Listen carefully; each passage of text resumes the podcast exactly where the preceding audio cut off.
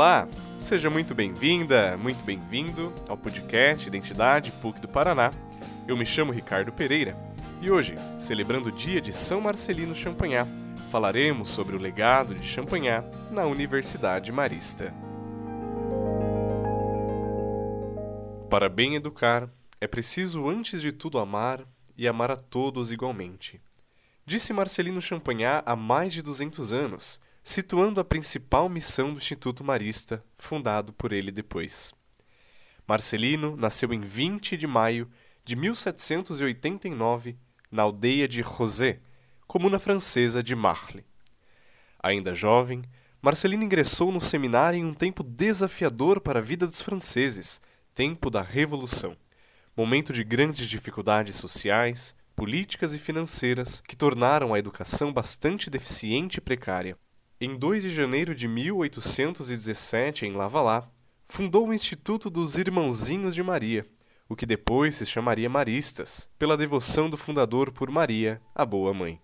Tempos depois, Champagnat construiu o Centro de l'Ermitage, onde reuniu seus irmãos educadores e consolidou a instituição, que tinha como missão oferecer educação às crianças e jovens na França, principalmente nos lugares mais carentes de escola.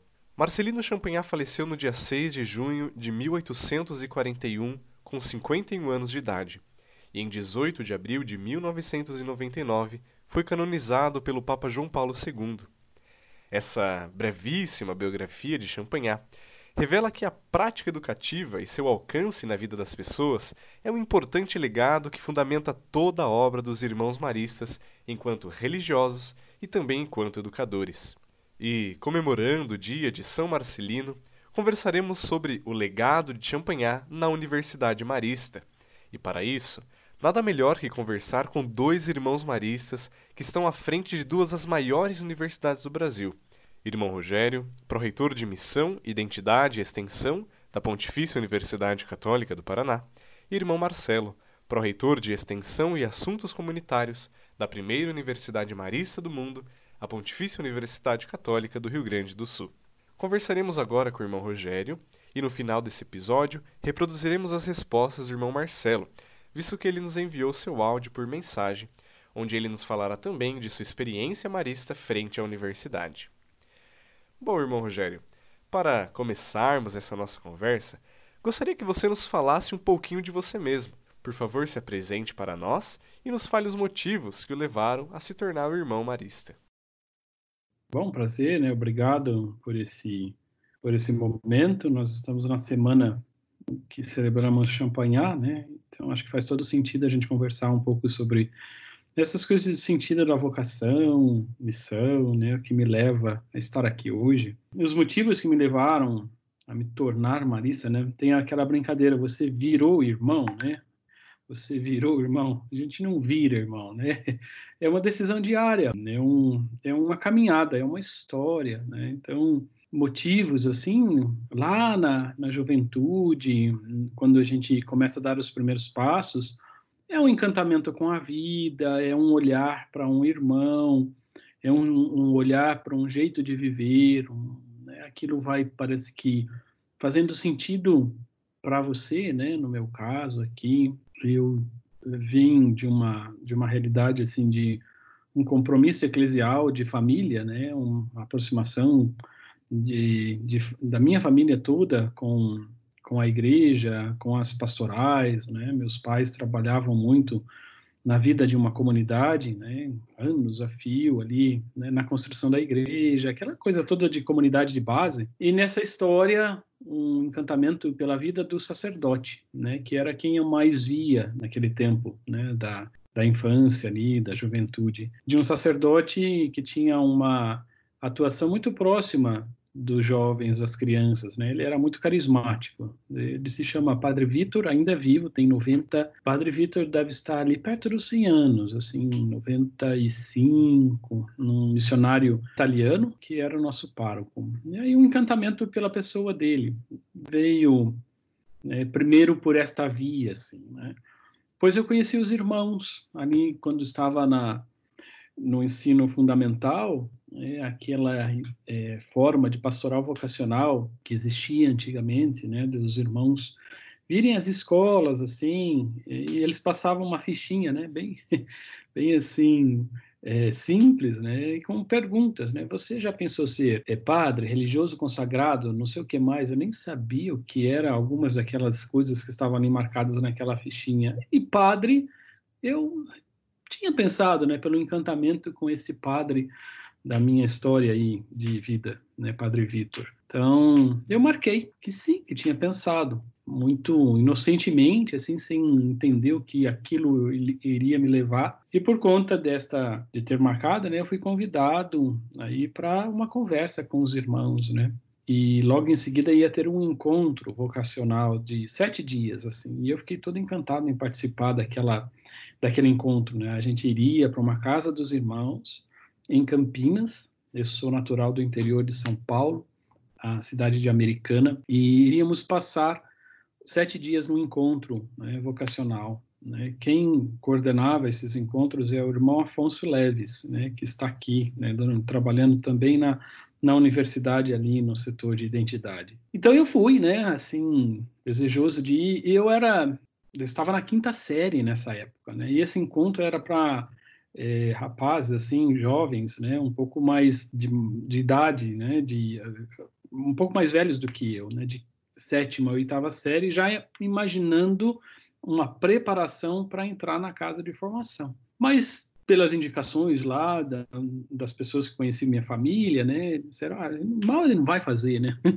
Eu fui para esse encontro, né? E ali que começa um encantamento, né, um olhar para a figura do irmão Afonso, para a figura dos irmãos que estavam ali né, coordenando, né, era um encontro, sei lá, com 40, 50 jovens, né? Eu talvez era um dos mais novos ali. E foi foi nesses encontros, nessa convivência, nessa aproximação e numa relação de amizade, né, que foi crescendo, foi me mostrando um pouco o caminho. E aí a gente vai se aproximando, dando um passo, né? Vai para a casa de formação, convive naquele espaço, um tempo muito propício eu tive de formação assim com pessoas que, que me marcaram muito né homens assim muito doados a um, uma experiência positiva de formação. Tive irmão Carlos que também está aqui em Curitiba como meu formador né irmão Paulino que faleceu né tem um mês e um pouquinho né que foi também meu formador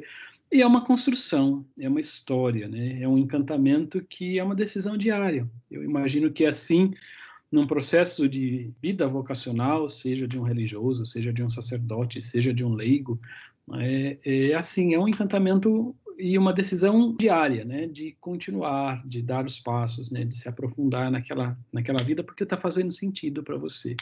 Não sei se eu respondo, né, o que me levou a ser irmão é o que me leva, porque é é constante, né? é uma história, é diário, não é um, um, um fato lá do passado que ficou no passado. É, existe um fato fundante, né? como eu contei tudo isso, mas ele, ele vai sendo atualizado no, no dia a dia, né? na, na, história, na convivência, na missão, né? na caminhada diária.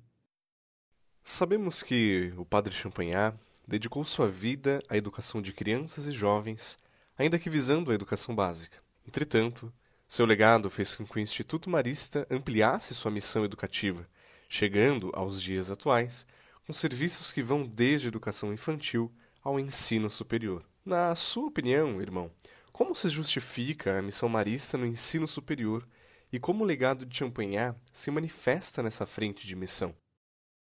É, Champagnat foi um homem extremamente inovador, né? A resposta que ele dá naquele tempo é uma resposta de inovação para as necessidades daquela, daquela realidade. Né? A gente lembra que Champagnat está é, fundando um instituto logo depois de uma revolução, né, a Revolução Francesa. Ele olha para uma realidade do interior da França, das pequenas cidades do interior, do sul da França, e vê ali é, uma necessidade de, de escolas né, e de bons educadores né, de homens né, que se dediquem à educação daquelas crianças que não tinham acesso à escola. Então, é, é uma resposta inovadora. Né? Eu acho que é, é, é, essa carga que a gente carrega da espiritualidade e da personalidade de Champagnat que nos fez, né, que fez o, o, a história do Instituto depois se movimentar para dar os passos das necessidades que o tempo vai mostrando. Né? A gente chega ao ensino superior por isso, né, por uma resposta da necessidade que a gente vai observando daquilo que a igreja nos pede, né? Aqui em Curitiba é um pedido da igreja ao instituto, aos irmãos maristas, né, de assumir a, a Universidade Católica, então Universidade Católica do Paraná. É uma resposta também inovadora e de homens que vão atualizando o carisma e a necessidade que a gente percebe né, na numa relação de, de olhar para crianças e jovens, né, no nosso caso ensino superior, jovens, né, e fazer sentido para a missão marista, né? Então, essa carga da inovação que a gente traz em Champagnat faz com que, ao longo dos anos, a gente vai atualizando a missão e a gente chega ao ensino superior, a gente chega às editoras, né? A gente lembra que a gente tem uma editora, né, é, carrega o nome de um irmão, a editora FTD, as iniciais é, são as iniciais do nome de um irmão que vê na possibilidade de, do material didático né, para chegar né, na formação e na educação de muitas crianças e jovens. Né? Então é isso, né, a inovação que o carisma tem, né, que a força da, de Champagnat tem, faz com que a gente vá dando respostas ao longo do tempo. E hoje, Champagnat, se chegasse aqui no nosso meio, ele iria olhar para as necessidades dos jovens e falar, olha, o ensino superior faz sentido, né? Porque tantos jovens não têm possibilidade de uma formação de qualidade, por que não estarmos ali? Eu acho que se justifica por esse, por esse caminho, né? Muito legal, irmão. É, e como continuadores né, dessa obra de Champagnat, a maior parte dos irmãos maristas se dividem entre a vida religiosa comunitária e a gestão das frentes de missão do Instituto. E sobre isso, Gostaria que vocês comentassem um pouco sobre o papel de um irmão marista à frente de uma pró-reitoria universitária e de que modo que isso impacta na vivência pessoal da vocação religiosa de vocês. Eu acho que eh, faz sentido quando a gente encara que aquele trabalho, aquele processo de gestão e governança é expressão de uma missão. Eu não me entendo como um pró-reitor no, na gestão de uma de uma frente importante da universidade, se não for por um caminho de anúncio de uma missão. Por sorte, ou não sei se é sorte, mas também escolhas de vida, né? Eu estou numa pró-reitoria que carrega muito dessas questões da, da missão, né? Tanto é que a pró-reitoria se chama Pró-Reitoria de Identidade, Missão e Extensão, é onde está colocado, assim, fortemente o trabalho de, de, identidade e missão da universidade, com muitos projetos dessa área. Né? Mas mesmo que eu estivesse numa gestão, é, vamos dizer, financeira né, de, uma, de, uma, de, uma, de uma das frentes de missão do, da nossa província, né, ou da universidade, se eu compreendo que aquilo é a expressão de uma missão e preocupação com, com o futuro, com sustentabilidade, né, com a perenidade da missão, eu acho que faz sentido. Faz sentido o trabalho eh, diário de cada dia dedicado né, para auxiliar, para colaborar, para eh, trazer um pouco, encharcar a instituição com esse aspecto da nossa missão. Né? E, então, eu me vejo um irmão hum, trabalhando na gestão, mas muito imbuído né, de uma preocupação de que seja a expressão da missão. Né? E por isso faz sentido para a minha vida e eu faço com, com alegria, eu me comprometo né, com as dores, os desafios, mas também com as alegrias, né, as esperanças que esse trabalho promove né, para a minha vida, né, para a minha realização né, enquanto pessoa e a partir daquilo que eu faço para a vida da, da instituição, né, para aquilo que a instituição tem seus grandes objetivos de missão.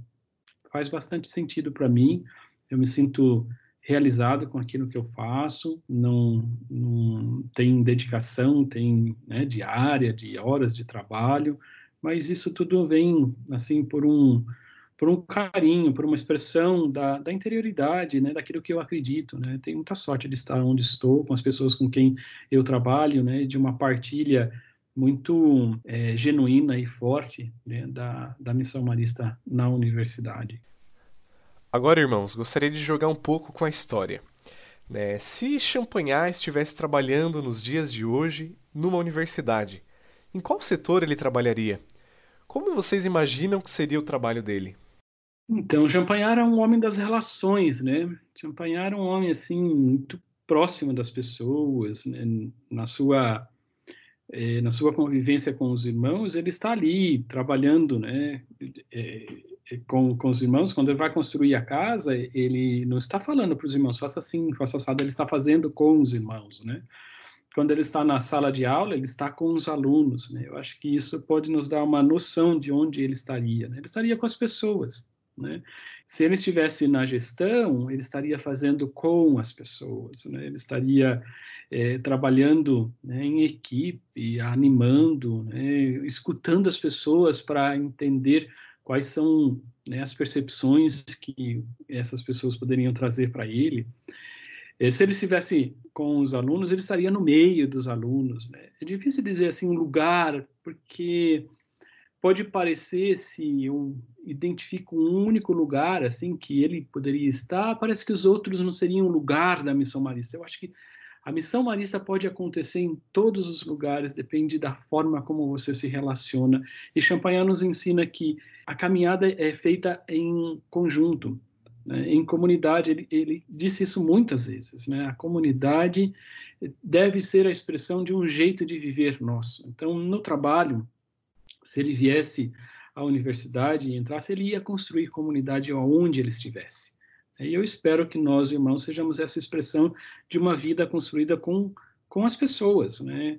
integrando as pessoas né? num projeto maior. Né? Eu acho que ele faria essa, esse caminho de ser uma grande liderança, de encantar as pessoas para viver um, uma vida é, de serviço como comunidade, com fraternidade, né? Ele no testamento espiritual dele, né, que ele escreve, que ele deixa para os irmãos, ele diz sempre, ele disse, né, não esqueça que vocês são chamados a viver uma vida de fraternidade, que se diga dos irmãos de eh, maristas, né, dos irmãos, dos irmãozinhos de Maria, e hoje estendido a todos os jovens leigos, né, eh, irmãos é, que querem viver essa espiritualidade, que se digam como eles se amam, né? que se diga da gente na, na, gestão da universidade, que é uma universidade que, se, que tem a preocupação de olhar o outro, de acolher o outro, de incluir o outro, né? para viver uma vida de verdadeira fraternidade. Eu acho que ele estaria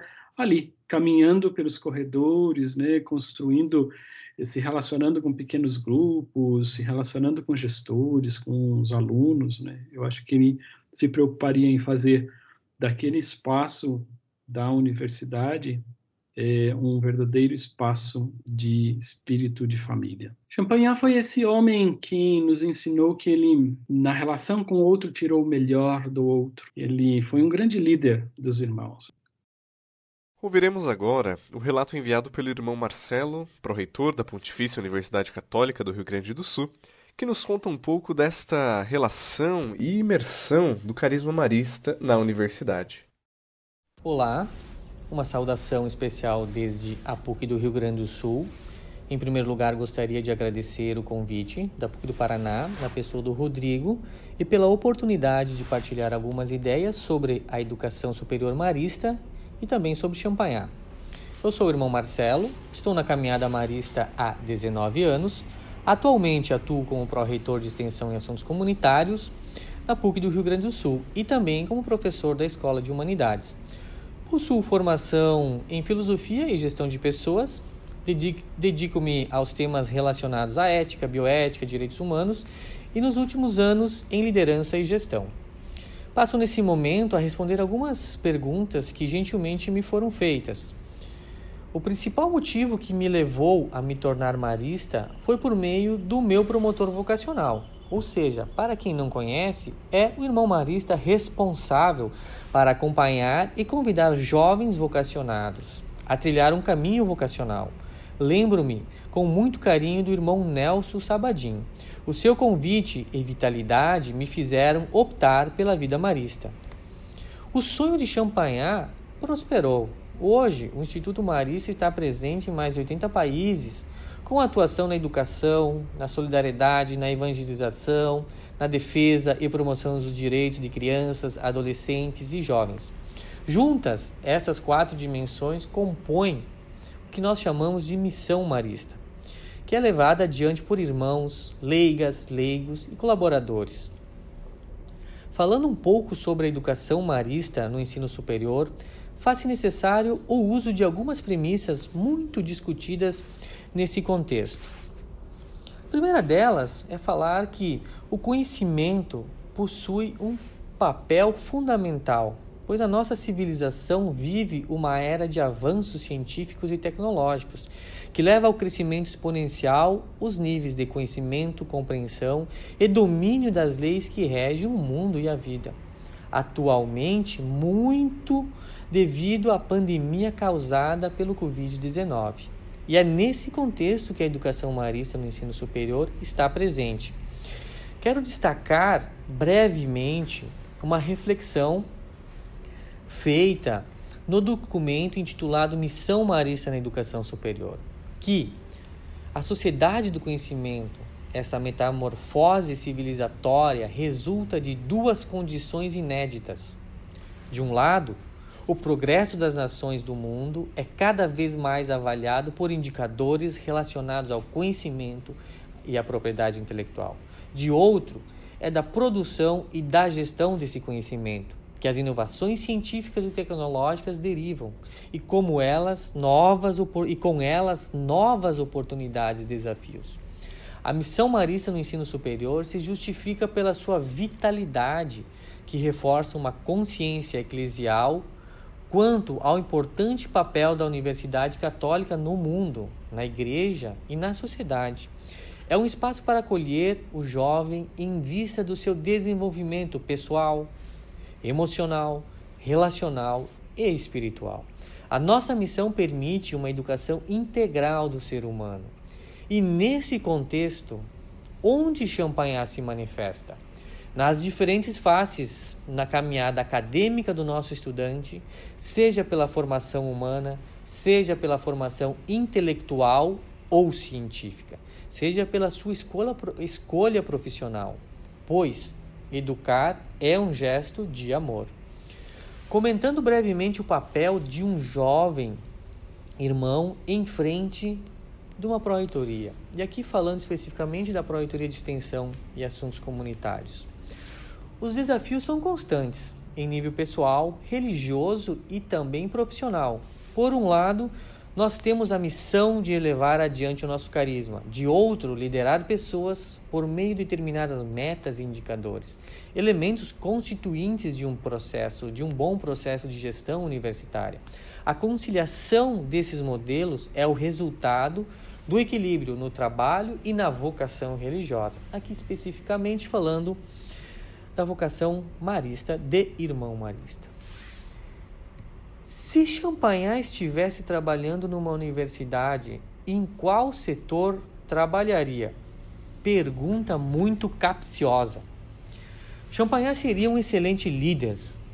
Naquilo que conhecemos do seu legado, foi uma pessoa muito audaz, visionária e perspicaz. Dotado de senso prático, conseguiu reunir em torno de si seguidores, ao exemplo do irmão Francisco. Ele, Champagnat, sem dúvida, exerceria uma posição de liderança, mas sem prescindir a presença significativa no meio dos jovens e todos os demais públicos que frequentam as nossas universidades diariamente. Agora, irmãos, para finalizar este nosso bate-papo, essa nossa conversa, esse podcast, gostaria que vocês deixassem um recado para a nossa comunidade acadêmica nossos estudantes, nossos colaboradores, também nossos professores. Tem uma música muito bonita que diz assim: cortou a rocha, é, fazendo referência mesmo ao fato de cortar aquele, aquele rochedo para construir a casa de Leontage. Ao fazer isso, com mão, fazendo a referência de mãos à massa, ele fez construindo também fraternidade. Eu acho que esse é o grande é, a grande mensagem necessária para os dias de hoje, né? A gente precisa construir comunidade, né? A gente tem vivido tempos complicados e, e assim de certa intolerância, né? De posicionamentos, né? Que se rechaçam o outro e a sua compreensão de mundo, né? Eu estou certo e você está errado. É, nesse dia de Champagnat, acho que há um, um, um pedido, um compromisso para nós, é, maristas de Champagnat, que a gente possa viver um espírito de fraternidade, um espírito em que o outro tem um espaço e pode ser acolhido, né? E pode ser considerado. E a gente poderia viver isso com intensidade, que eu acho que é um anúncio importante que nossa sociedade, que nossas relações estão precisando né, nesse tempo. Fraternidade talvez seja a grande palavra para esse momento que nós estamos vivendo. Gostaria de me dirigir a todos os professores, estudantes e nossos queridos colaboradores. A mensagem que aqui faço, parafraseando um pouquinho do nosso fundador, Marcelino Champagnat, fazendo a devida referência a ele neste mês de junho, que os seres humanos devem tirar do fundo do seu âmago as ideias verdadeiras, os sentimentos bons e virtuosos, com gestos e atitudes para que isso não seja apenas um barulho vão, mas algo que gere vida, alegria e felicidade. Obrigado e um abraço fraterno a todos e a todas. Muito bem, então gostaria de agradecer ao irmão Rogério e ao irmão Marcelo por essa participação tão especial aqui no nosso podcast da Identidade da PUC do Paraná. Também agradeço você, caro ouvinte, que nos acompanhou e nos acompanha em tantos outros trabalhos e projetos. E, para finalizar este podcast, gostaria de ler um trecho da mensagem do irmão Ernesto Sanches, superior geral da comunidade marista, por ocasião da celebração de São Marcelino Champagnat. Marcelino foi um homem que viveu de modo muito atento para descobrir a voz de Deus através dos acontecimentos. Aprendeu a ler os sinais dos tempos e, na oração, procurando no profundo do seu interior, respondia com valentia. Sabemos que nem sempre foi compreendido por todos, sendo criticado mais do que uma vez teve a ousadia para se entregar à educação e evangelização dos jovens, dando prioridade aos mais abandonados, e para fundar um instituto ao seu serviço. Encorajou os primeiros irmãos missionários a ultrapassarem as fronteiras do próprio país e a partir para países longínquos. Simplicidade, solidariedade e atenção aos mais pobres e necessitados foram características que Champagnat mostrou ao longo de sua vida. A sua audácia levou-o a ser aberto e flexível para dar novas respostas sem ficar preso em esquemas pré-determinados. Inspirou-se em Maria, sempre atenta para responder e servir, como fez na visitação e em Caná.